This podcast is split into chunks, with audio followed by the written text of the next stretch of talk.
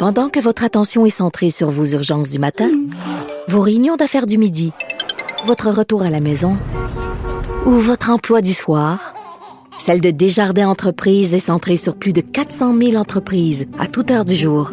Grâce à notre connaissance des secteurs d'activité et à notre accompagnement spécialisé, nous aidons les entrepreneurs à relever chaque défi pour qu'ils puissent rester centrés sur ce qui compte, le développement de leur entreprise.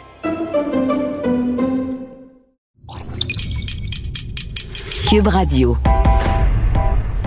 Il connaît tous les dessous de la politique. Chef du bureau d'enquête de l'Assemblée nationale. Antoine Robitaille. Là-haut sur la colline. Là-haut sur la colline. Cube Radio.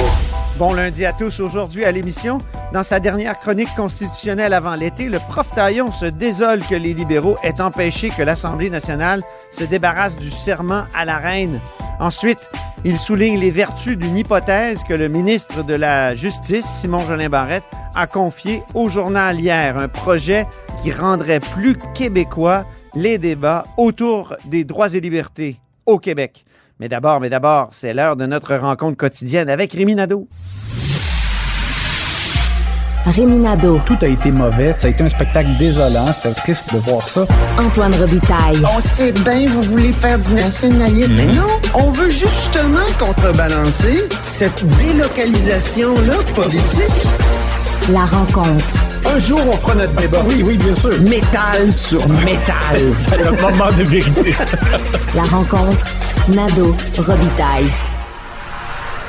Mais bonjour Rémi Nadeau. Bonjour Antoine. Nous étions tous les deux au Conseil général d'un jour, euh, samedi, du Parti libéral du Québec. Puis le message principal que Dominique Anglade a voulu faire passer, c'est le suivant. On va l'écouter euh, si tu le veux bien, Rémi. Ce qui est important pour nous, c'est d'envoyer le message très clair que nous, on va être là pour retourner de l'argent dans les poches des contribuables. Puis je vous dirais la chose suivante. Lorsque l'on parle d'inflation, ça veut dire que le gouvernement empoche lui-même de l'argent. Il fait plus de revenus. Conséquemment, on va être capable de redonner davantage d'argent aux Québécois et c'est la bonne chose à faire. Alors, Rémi, qu'est-ce que tu penses de cette promesse de remettre de l'argent dans les poches des Québécois? Il me semble que j'ai rarement entendu ça de la part de Dominique Anglade.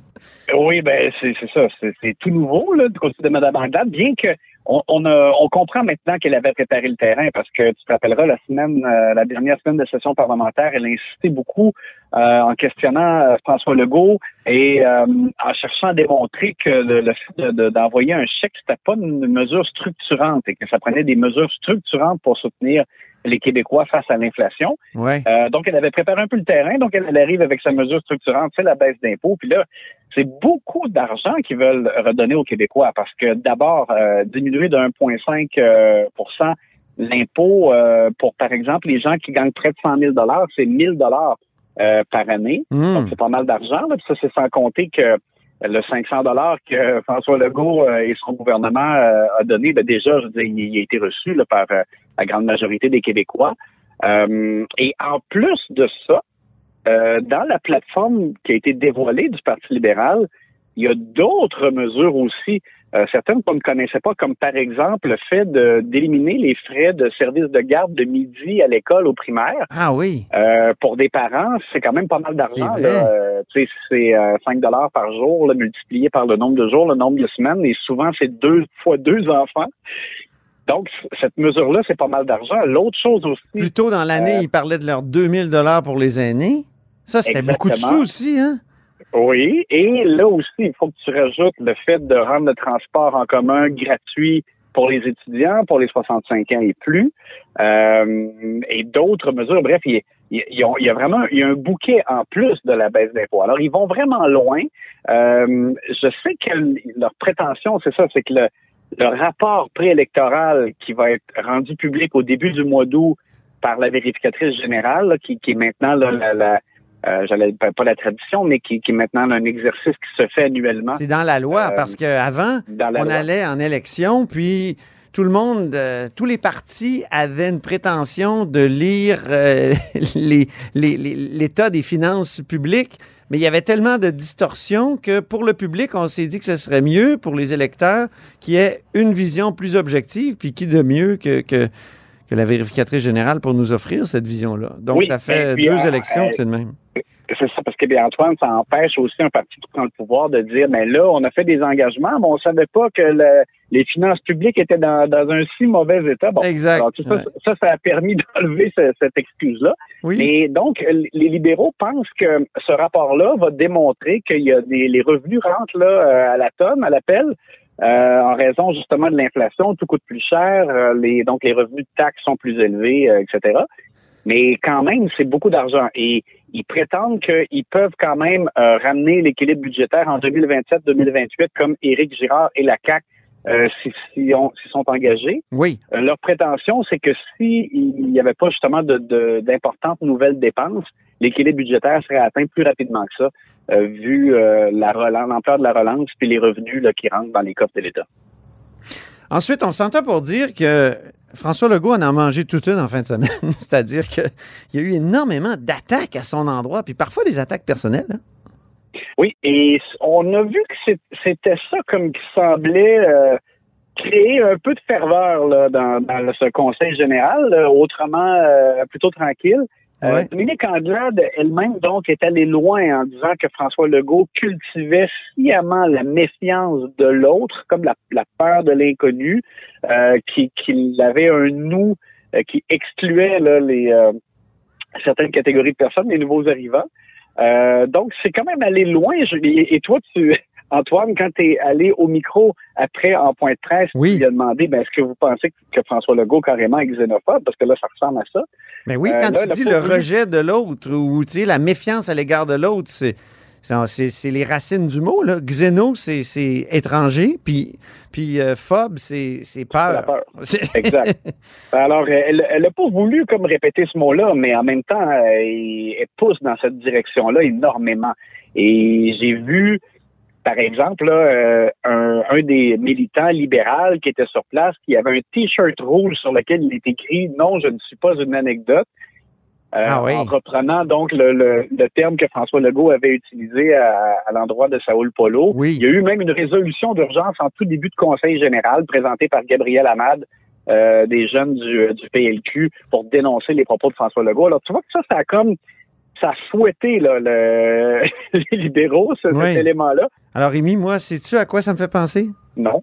Ça me rappelle 2016, c'est-à-dire Philippe Couillard, le 9 mars 2016, qui euh, accuse François Legault de ceci. On peut l'écouter. J'ai ressorti l'extrait. Le, Je crains fort, M. le Président, que la deuxième opposition souffle encore une fois, comme ils l'ont déjà fait, sur les braises de l'intolérance.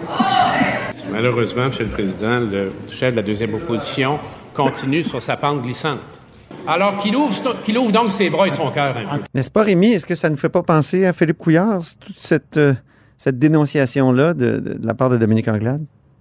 Oui, et là, les libéraux doivent faire attention parce que faut pas oublier euh, qu'en campagne électorale de 2018, on avait senti que les Québécois n'aimaient pas ces, ces accusations-là à l'égard de, de, François Legault. Mm -hmm. Et euh, François Legault se présentait avec la volonté de, de, présent, de, de déposer un projet de loi là, pour interdire les signes religieux, la laïcité, et ça a été quand même appuyé pas mal. Donc, euh, moi, je pense qu'il y a deux choses. Les libéraux, c'est sûr, ils sont en train un peu de reconstruire, je dirais, leur base effritée euh, chez les Anglos, notamment, et à Montréal, mais ils, ils doivent faire attention là à la perception euh, dans le reste de la population, dans les comtés francophones. Et je te dirais, je parlais à un élu euh, libéral dans les corridors qui me, oui. qui me disait qui me disait oui, ça c'est sensible et, et, ça marche, mais ça marche à Montréal. C'est à Montréal, Outaouais, peut-être un peu Montérégie, mais à l'extérieur, ils pensent pas que les libéraux vont vraiment marquer des points véritablement avec ça. Mm -hmm. euh, puis j'ai parlé à certains militants. Une personne m'a dit notamment euh, si moi, ça me tentait pas vraiment de venir, mais je me suis dit si moi je venais pas aujourd'hui, qui serait venu? Oh. Euh, donc, tu sais, il y, a, des gens qui sont réalistes, qui savent que ça va pas bien, que le parti n'est pas en position pour aller faire beaucoup de gains et peut-être même pourrait subir des pertes. Euh, donc, je te dirais que le, niveau de, confiance euh, m'a paru euh, mitigé, là, le moins, à tout le moins. L'autre ligne d'attaque à l'égard de François Legault, c'est un nouveau, c'est-à-dire, oui, un nouveau candidat qui l'a tenu, c'est Mathieu Graton, un humoriste, qui a quand même dit et c'était pas une blague, que François Legault est un manipulateur narcissique. Oui, il a dit ça dans une espèce d'échange, euh, si on veut, euh, sur la scène. Il y avait six, euh, soit actuels députés ou candidats du PLQ qui reprenaient certains thèmes de la plateforme électorale et qui allaient d'allocution. Et Mathieu Graton a utilisé ces termes-là. Puis après, les journalistes qui étaient présents se disaient bon, est-ce qu'il l'a échappé parce qu'il faisait un peu de l'humour? Et après, donc, quand ça s'est terminé l'événement, on a cherché à savoir s'il maintenait ces propos-là, euh, si on devait prendre ça au sérieux. Et, oui, il, a même insisté. Oui, il a insisté, puis euh, il a dit qu'il avait fait ses recherches. Puis à un moment donné, Rémi, moi, je lui ai demandé, mais est-ce que c'est pas une manière très personnelle d'attaquer le premier ministre? Est-ce que c'est comme ça que vous voulez faire de la politique? Veux-tu, on va écouter sa réponse pas une attaque, je vous fais une. ce que je viens de vous. Vous, vous dites, vous aimeriez que je dise ce que vous, vous venez de dire. Vous aimeriez que Dominique dise ce que j'ai dit tantôt. Moi, ce que je dis, ce n'est pas une attaque personnelle. Je vous dis comment moi je me sens, comment je le reçois. Je fais une recherche par la suite. si vous voulez, je peux aller consulter des psychologues, mais vous me ferez pas dire ce que vous voulez me faire dire. Puis je pense que vous allez faire dire à ma chef ce que moi j'ai dit. Faites attention parce que euh, est-ce que vous, c'est comme ça que vous travaillez? Alors voilà un candidat euh, assez sensible. On va voir ce que ça va donner comme député parce qu'il y a des chances dans la porte. Euh, les libéraux, ils ont sûrement des chances. En terminant. ces chances sont bonnes, mais là, justement, euh, Antoine, je pense que il aura besoin peut-être d'un peu plus d'encadrement ou de, de conseils, je dirais, parce que c'est quelqu'un qui est en train de découvrir le milieu de la politique. François Legault n'a pas voulu vraiment commenter aujourd'hui. Hein. Il a dit Je laisse ça aux libéraux. Je suis surpris quand même que Dominique Anglade ne l'ait pas euh, ne l'ait pas recadré. Mhm. Tu veux nous parler en terminant de deux malaises, deux malaises qu'on a ressentis. D'abord, un malaise sur la Gaspésie. Oui, ben c'est que Dominique Anglade, sur la scène, euh, pour son discours euh, de clôture de, de l'événement, décide de, de, nommer chaque région pour dire il y a des gens partout au Québec ici, c'est merveilleux. Et là, commence par dire ben, il y a des gens de la, Gaspésie, île de la Madeleine, je veux vous entendre. Puis là, on n'entend rien, il n'y avait personne. Alors, c'est sûr que nous, on s'est retournés, puis on, on, roulait un peu les yeux, on disait bon, ben, coudons, ils sont pas là. Euh, Tout de coup, il y a peut-être peut une attachée politique ou un attaché politique qui avait des, des, ascendances euh, madelinoises ou euh, gaspésiennes, mais qui a crié oui, oui. Il y avait comme... Oui, qui a fini après, après, un blanc de quelques secondes. Après des criquets interminables. c'est ça. Et même dans même d'autres régions, là, quand ils ont dit Chaudière-Appalaches, on dirait qu'on il n'y avait pas l'air non plus d'avoir grand monde de, de, ce coin-là. Bon. Mais Montréal, ça a été très, très bruyant. Ça. Ben oui, c'est ça, là, quand ça a été rendu à dire est-ce que des gens de Montréal. Et, par ailleurs aussi, quand même, je te parlais du niveau de confiance, puis tout ça, puis de, certains absents. Moi, je continue de noter aussi que presque pas d'anciens. On était à Montréal, là, on n'était pas très loin. Là. Normalement, il aurait pu y avoir des gens de la grande famille libérale. Ben oui. Euh, me dire à part, euh, à part Luc Fortin, ancien ministre de la famille. Euh, Ronald Poupard. Oui, oui, c'est ça, Ronald Poupard. Oui, certains, certains vieux de l'organisation, ben, vieux, là, je, je, je, voudrais pas euh, péjoratif, mais je veux expérimenter euh, de l'organisation, mais des, des, anciens élus très, très peu, là, à part Luc Fortin, j'ai vu Norbert Morin. Ouais. Euh, c'est presque tout. Euh, et même des, des, des, actuels députés libéraux qui ont annoncé que c'était pas de nouveau mandat. Il y en a plusieurs qui sont pas venus non plus. Il n'y avait pas de Gaëtan Barrette, pas de Lise pas de Monique Sauvé, pas de Kathleen Veil. Il y avait, bon, mm. alors bref, on sent qu'il y en a qui ont décidé de tirer un peu euh, sur le, cordon. Et euh, l'autre euh, malaise qui nous a fait rire, c'est Dominique Anglade lorsqu'elle a parlé justement du thème là, des, des gens qui parlent une autre langue à la maison mais qui s'expriment en français sur la place publique, toujours en lien avec Je ne suis pas une anecdote. elle dit, prenez par exemple Greg Kelly, euh, il parle en anglais à la maison, mais il parle français. Puis là, sur la scène, il y avait Marois Risky, qui est sa conjointe, qui faisait signe non, non, elle faisait un signe non de la tête pour dire qu'il parle français à la maison.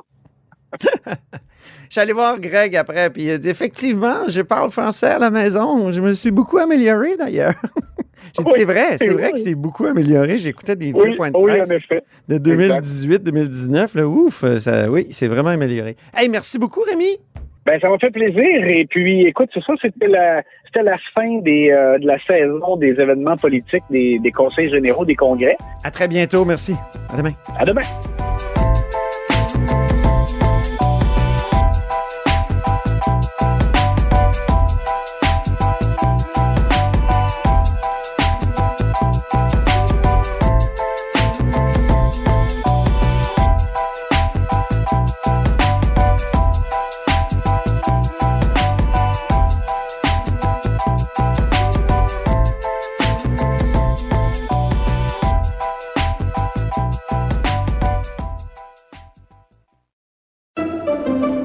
Pendant que votre attention est centrée sur cette voix qui vous parle ici, ou encore là, tout près ici, très loin là-bas, Celle de Desjardins Entreprises est centrée sur plus de 400 000 entreprises partout autour de vous. Depuis plus de 120 ans, nos équipes dédiées accompagnent les entrepreneurs d'ici à chaque étape pour qu'ils puissent rester centrés sur ce qui compte, la croissance de leur entreprise.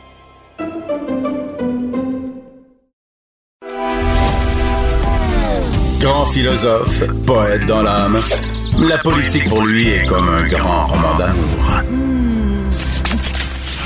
Vous écoutez Antoine Robitaille, là-haut sur la colline. C'est lundi, jour de chronique consti. On s'érotise une question constitutionnelle à la fois. La traduction constitutionnelle. La question constitutionnelle. Mais bonjour Patrick Taillon. Bonjour Antoine. Plein de sujets érotisants constitutionnels euh, aujourd'hui, puis dans la dernière semaine. Pensons par exemple à ce serment à la reine qui a failli être euh, rendu facultatif. Oui, ça a passé très proche. Le, le projet de loi 192, qui avait été à l'origine euh, déposé par le député de Jean Lesage, Sol Zanetti, ben, il dormait dans les limbes depuis à peu près trois ans. Et euh, il y avait eu une tentative, un genre de papillon législatif au moment de l'étude du projet de loi 96. Hein. Québec solidaire avait essayé, dans le bout du projet de loi 96 qui modifiait la Constitution de 1867, de dire, ben, tant qu'à modifier, on va ajouter cette modification-là. Ça n'avait pas passé. Et là, sur... Sol Zanetti, quand il a prêté serment, hein, je sais pas si tu te souviens de sa phrase. Non. Je me suis senti souilli à jamais. Bref, il y a en fait une question Voilà de liberté de conscience, Oui. une liberté tout aussi importante que les autres. Et, et là, dernière minute dans cette fin de session assez particulière d'un Parlement qui a moins travaillé qu'à l'habitude en raison de la COVID et qui, en raison des élections à date fixe, euh, on connaît la date de l'échéance électorale. Donc, à quelques jours de la fin de la législature, le leader de la majorité, Simon Jolin Barrette, décide d'appeler des projets de loi des oppositions.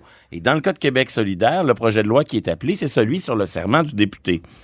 Alors, le projet de loi est adopté au moment de l'adoption de principe. Ça sera en commission. Et en commission, il y a une convergence euh, CAC, euh, QS, Parti québécois.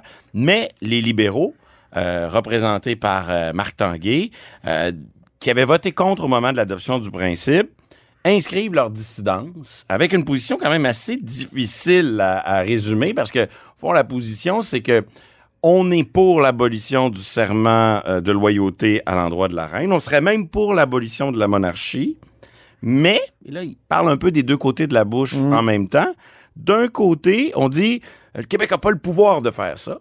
Puis de l'autre, on dit, derrière ça, il y a une espèce de complot euh, CAC, QS, PQ, euh, un, un complot quasi euh, séparatiste. Ah, il se pose en rempart fédéraliste. il ne, dit pas, euh, il ne dit pas souverainiste, il utilise bien le mot séparatiste là, pour bien marquer l'aspect un peu réactionnaire et méprisant de la chose. Et donc, euh, pour sur le fond, contre parce que c'est pas les bonnes personnes qui soutiennent le projet, puis en même temps, c'est ça qui m'inquiète le plus, un parti libéral du Québec qui nous dit contre parce qu'on considère que le Québec n'a pas le droit, n'a pas la compétence, n'a pas l'autonomie de le faire.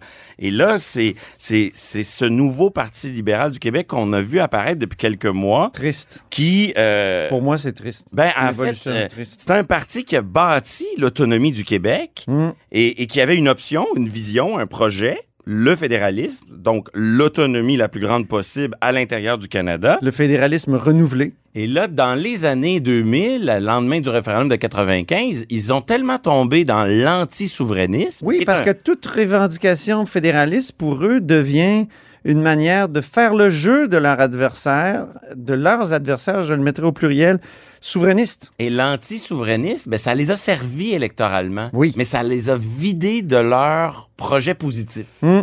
Et, et Ils se de- rendent pas compte que comme ça, ils ont perdu une partie de leur âme. Et c'est pour ça que l'électorat francophone sans connaître euh, le détail des propositions constitutionnelles, mais ils sentent, l'électorat francophone sent quelque chose comme un abandon de la défense de l'autonomie de l'État du Québec. Et Dominique Anglade avait fait le bon constat à, la, à Ben oui. à, son, po- à son poste. Elle a dit, on va proposer notre vision de cette autonomie, de ce Mm. nationalisme québécois. Et le Parti libéral a un rôle à jouer là-dedans. Mais là, on voit que pour consolider sa base, on veut comme renou- retomber dans le réflexe anti quelque chose.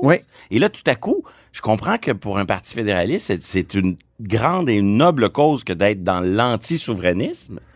Mais pour le Parti libéral du Québec, être anti-nationaliste, Anti-autonomie. anti-autonomie, dire le Québec n'a pas la compétence de, c'est re- c'est renier son propre fonds de commerce. Absolument. Dans le débat sur la... Fonds, fonds de commerce, c'est un peu trivial, je dirais. Son, son âme, c'est renier. Renier renier l'héritage des Lesage, Gérin Lajoie, Robert Bourassa et Claude Ryan, comme tu l'écris dans tes notes. Il faut jeter un coup d'œil au programme euh, rendu public sur la langue.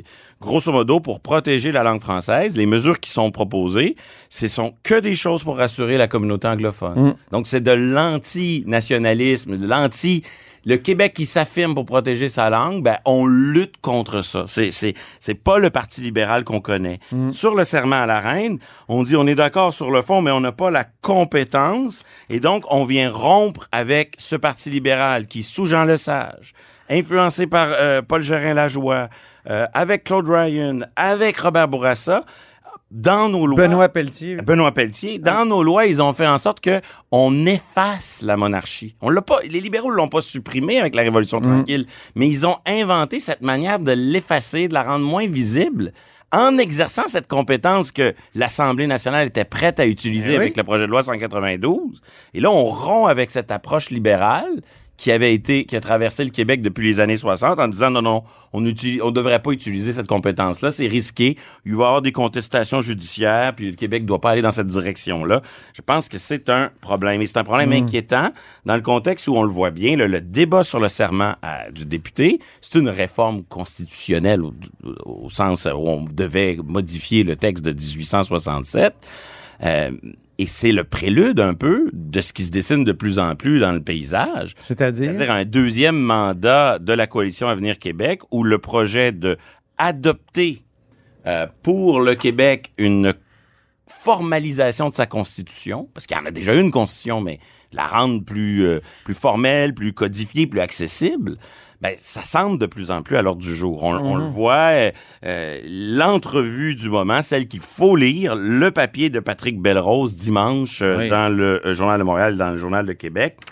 Le ministre Simon Jolin Barrette dit souhaiter une conversation collective sur la façon d'évaluer les lois du Québec. Mhm. Ça, ça ne peut qu'être, ça ne peut que s'inscrire dans un chantier euh, constitutionnel. Ouais. Euh, et, et ça, c'est une entrevue à lire parce que elle, euh, elle vient un peu réactiver de vieilles idées, de vieux rêves que plusieurs ont portés, euh, mais peut-être avec un nouveau vieux, regard. Ouais, vieux rêves, ça veut pas dire que, sont- que ce sont des rêves dépassés.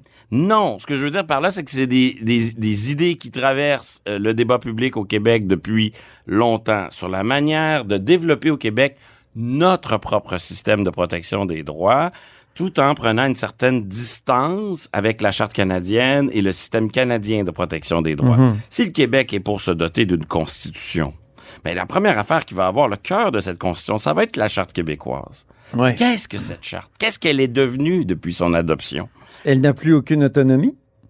Ben, Parce qu'elle contient des droits qui sont formulés d'un peu de la même manière que ceux euh, qui se retrouvent dans la Charte des droits et libertés fédérales. Il y a deux, il y a deux thèses en présence. Oui. Euh, la thèse jovialiste, c'était un peu celle de René Lévesque et de plusieurs de, de ses disciples. Euh, c'est l'idée que la charte québécoise est plus spécifique, Ouais. plus complète, puis qu'elle est meilleure que la charte québécoise. Parce qu'elle contient des droits collectifs. C'est ça elle qu'on disait contient dans les années 80. collectifs. Ouais. Elle contient plus de droits. Les protections sont plus complètes.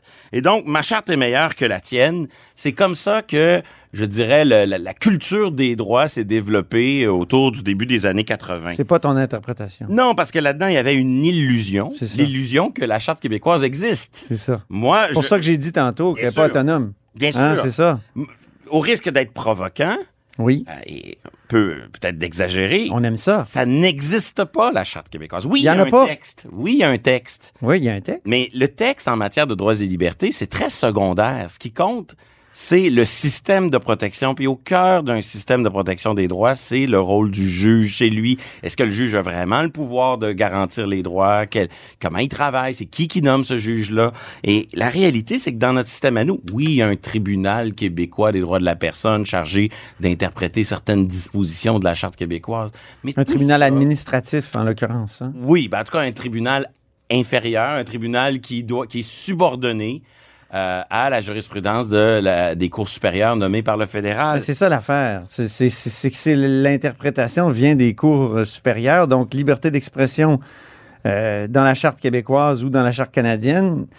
On peut penser que ça n'a pas le même sens sur papier ou dans l'intention du législateur québécois puis dans l'intention des pères de la charte fédérale, mais depuis, il y a eu des interprétations des cours fédérales euh, et des cours, je veux dire, euh, supérieurs et, et suprêmes, puis il ça fait que ça a le même sens. Dans l'exemple euh, que tu mentionnes sur la liberté d'expression, c'est l'arrêt Ford en 1988 Ben oui. sur la loi 101 qui sert vraiment d'électrochoc. Ouais. Euh, le gouvernement Lévesque avait dérogé à la charte canadienne, mais disant la charte québécoise s'applique, puis ma charte est meilleure que la tienne. Ah donc, oui. le Québec développe son propre système de protection des droits. Qu'est-ce que lui dit la Cour suprême?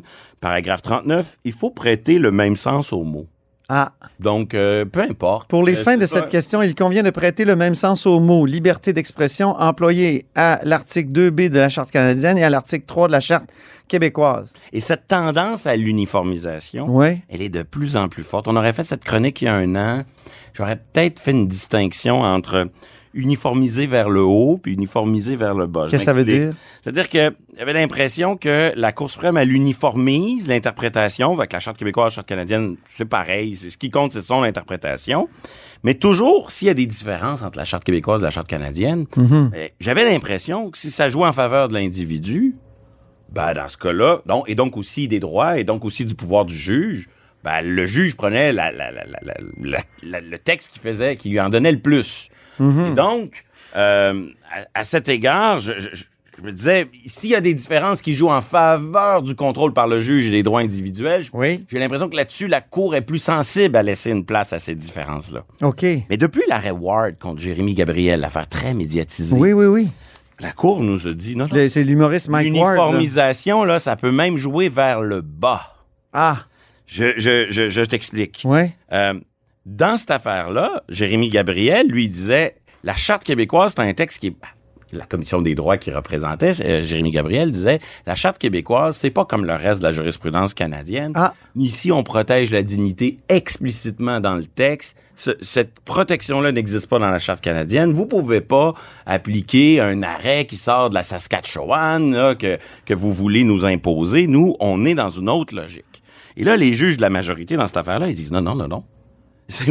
Paragraphe 68. Il faut pas se réfugier derrière des différences terminologiques pour conclure à des divergences. Je saute quelques lignes.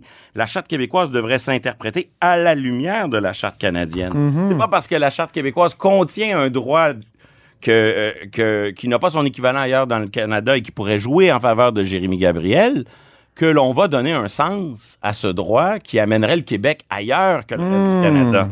Euh, paragraphe 70, la Charte québécoise doit se conformer aux normes constitutionnelles. Fait que même quand il s'agit de donner aux juges plus de pouvoir et aux individus plus de droits, l'approche centralisatrice, uniformisatrice, selon laquelle les droits doivent être identiques d'un océan à l'autre, elle s'impose de plus en plus. Et là où Yeah, l'entrevue. C'est plus fort que jamais. là où l'entrevue euh, de euh, Simon Jean Barrette à Patrick Belrose euh, de dimanche dernier est vraiment intéressante, c'est qu'on voit que le ministre a ce problème sur son écran radar. Je spécule parce que je ne lui ai pas parlé depuis ma comparution devant euh, le projet de loi 96. Tu parles la du ministre Simon. Exactement. Donc, je, je ne sais pas si c'est vraiment ça qu'il a en tête, mais quand je lis l'entrevue, c'est très clair qu'il a sur son écran radar la question à quoi bon avoir notre propre charte si en vérité elle n'existe pas? Si c'est le texte, c'est pas le texte qui compte, c'est celui de l'interprète, qu'est-ce qu'on fait? Qu'est-ce qu'on fait à partir de là? C'est là que il y a l'idée, deux idées qui traînent dans le paysage euh, politico-médiatique. Et quand je lis l'entrevue, j'ai l'impression que le ministre Jolin Barrette est, est prêt à acheter les deux, les additionner et peut-être euh, enfin présenter une version euh, crédible et, et réalisable de ces deux. Réalisable, ah oui? Oui, oui. c'est des vieilles idées, comme tu dis. D'abord, Ben, euh, oui. Euh, d'abord l'idée de rendre autonome euh, la, la- la charte québécoise? Oui, la, la thèse de l'autonomisation. Euh, mon collègue Louis-Philippe Lamproie avait publié ça dans les pages du Devoir au début des années 2000. Ok. Je veux pas 2010. Je veux pas y mettre des mots dans la bouche. Peut-être qu'il est plus favorable à ça. Peut-être qu'il l'est encore. Il y a Marc Chevrier aussi, Mais qui avait dit oui. qu'il fallait déclarer la prédominance de la charte québécoise sur la charte canadienne. Et cette, cette logique-là, c'est assez simple, c'est de dire on a le droit de déroger à la Charte canadienne. Donc, mettons une dérogation systématique dans toutes les lois du Québec, comme le gouvernement de René Lévesque l'avait fait. Mhm. Et une fois qu'on a mis cette dérogation-là partout, ben, les juges euh, du Canada ne pourront plus appliquer prioritairement la Charte canadienne. Ils C'est ça. Ils vont être obligés de donner priorité à la Charte québécoise. Alors, c'est une idée intéressante parce qu'elle tente d'inverser la relation de, de subordination, mais attention, elle a des limites. D'abord, c'est pas toute la charte canadienne qui peut faire l'objet d'une dérogation. Non. Par exemple, l'article 23. L'article 2, puis... Euh, euh, 2, 7 à 15. 2, 7 à 15. Fait qu'il y a- Il y a une portion de, de la Constitution à laquelle on peut pas déroger, c'est la majeure partie. La deuxième, le deuxième obstacle, c'est que tout ça, c'est bon juste pour cinq ans. Ah oui. Et euh, il faut vivre avec cet, euh, cet aspect assez euh, variable. L'autre option, l'autre option, euh, c'est des voix qui se sont élevées dans, dans notre histoire pour suggérer que le Québec est un peu comme la France, son propre conseil constitutionnel, comme il y a dans les pays européens, un tribunal de la Constitution spécialisé, des juges nommés par Québec pour interpréter une constitution que le Québec pourrait se doter dans le prochain mandat. Oh! Le problème de Mais on peut pas créer un tribunal au Canada? Il faudrait l'inscrire dans la Constitution. Puis là, ça, c'est pas possible. Cette idée demande un amendement constitutionnel 750, c'est-à-dire le fédéral plus sept provinces représentant 50% de la population. Mhm. C'est très clair que l'article 96 de 1867, là, il protège de manière blindée le rôle des cours supérieures. Une idée comme ça, ça se fait démonter par les tribunaux en moins d'une semaine. Et, et l'avis dont on parlait la semaine passée, le cours du Cour supérieur contre Cour du Québec est venu réaffirmer ça. Donc, il Ouais. n'y a, pas moyen d'aller là. Mais quand on lit bien l'entrevue donnée à Patrick Belrose, il faut remarquer que le ministre, je le cite, il parle d'un processus d'évaluation de, nos- de la constitutionnalité de nos lois. Processus d'évaluation de la constitutionnalité de nos droits. Il faut, de nos donc, lois. il faut donc inventer un contrôle parlementaire de nos lois. Ah! Et là, on change de dynamique. On change de la logique. Créer une Cour suprême du Québec dans le Canada qui, qui à moins que le Canada soit d'accord, n'arrivera jamais. Là, il dit plutôt, non, non, on va créer un... C'est moi qui parle, c'est pas l'entrevue, mais on va créer dans le Parlement du Québec une chambre, un conseil, un comité juridictionnel. Une commission, une commission. Une commission, on peut l'appeler comme on peut veut. créer des commissions. Bien sûr, on, chargé d'évaluer la constitutionnalité des lois. Et au même titre, l'idée est géniale parce qu'elle est inspirée de la tradition britannique. Hein, le, le comité judiciaire du Conseil privé de Londres, qui a longtemps été notre propre Cour suprême, qui siégeait là-dessus, des membres de la Chambre des Lords, Oui. des membres du, du Sénat britannique. Puis on a, on, a des lords qu'on aime bien. Lord Haldane. Oui.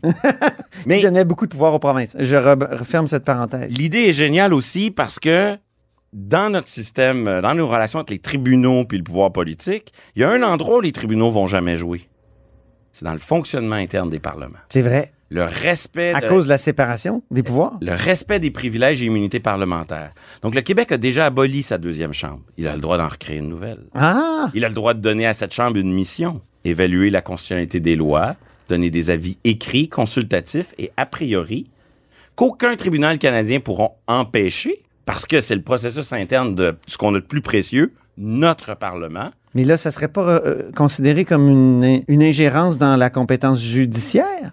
Ben, justement, si la Est-ce chose... que le législatif peut s'ingérer dans le judiciaire? Si la chose est qualifiée de judiciaire, ça meurt en une semaine. Mais Ok. si on intègre ça comme une évaluation, un contrôle politique qui arrive dans le processus parlementaire, fait par des lords québécois, par Mais il n'y en a plus de Lord québécois, Patrick. il s'agit de la recréer, cette deuxième chambre, et lui donner une nouvelle mission, qui est celle d'être un conseil de l'évaluation de la constitutionnalité de nos lois. Et là, elle bénéficie, ce conseil bénéficie soudainement de la protection des privilèges et immunités parlementaires, est inattaquable devant les tribunaux. À la fin, là, il nous reste plus peu de temps, mais Je serais favorable à ça. Certainement. C'est- créer un mécanisme, un- une chambre qui ne peut pas être attaquée par les tribunaux et qui va rendre un avis dont les tribunaux canadiens seront pas sont officiellement pas liés par cet avis, mais il va exister. À partir de là, il va y avoir enfin du fédéralisme juridictionnel, puisque chaque, il- Ou chaque juge va être judiciaire? Ben, Fédéraliste judiciaire ou juridictionnel? Si je dis judiciaire, on embarque dans le problème de la qualification. Ah oui, c'est vrai, c'est vrai. Mais à la fin, ça ne changera pas le fait que le, le juge de la Cour suprême va avoir quand même le pouvoir qu'il a d'invalider les lois du Québec. Mais si vous combinez ça à l'autonomisation, il ne pourra plus le faire en vertu de certains articles de la Charte canadienne. Donc, on voit là qu'il y a un cumul de solutions proposées pour essayer de créer un système québécois de protection des droits qui échappe le plus possible ou qui se place en concurrence avec le système canadien. À l'intérieur de la marge très, très, très étroite qu'offre la Constitution canadienne. Je ne sais pas si le gouvernement va avoir le courage d'aller jusque-là, mais c'est la première fois que je vois là, à l'horizon une version crédible, De potentiellement Ben, réalisable d'un conseil ou d'une chambre de la Constitution qui pourrait vraiment établir au moins une concurrence intellectuelle avec les tribunaux canadiens. C'est formidable comme fin de saison. oui. ça finit par un grand moment de- de- d'érotisation constitutionnelle. Effectivement, c'est notre dernière là, chronique. Vous devriez voir Patrick Tarion, là, il, est, il est vraiment très heureux. Là. Mais, euh, merci infiniment, Antoine, Merci. pour cette très belle saison, Oui. d'avoir l'occasion de vulgariser Hey, des sujets c'est toi à un large public. Et puis, euh, on, se, on se redonne rendez-vous sous une forme ou sous une autre, car je, je quitte le Québec pour un petit moment. Mais non, mais on, tu vas être rejoignable. on trouvera des moyens On de- a des correspondants étrangers. On peut avoir des correspondants à l'étranger euh, constitutionnels. On trouvera des moyens de parler de constitution d'une manière ou d'une autre. Merci infiniment. Bon été.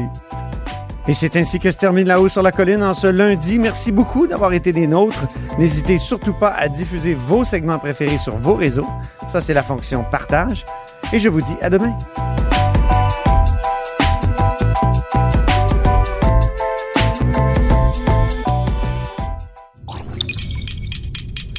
Cube Radio.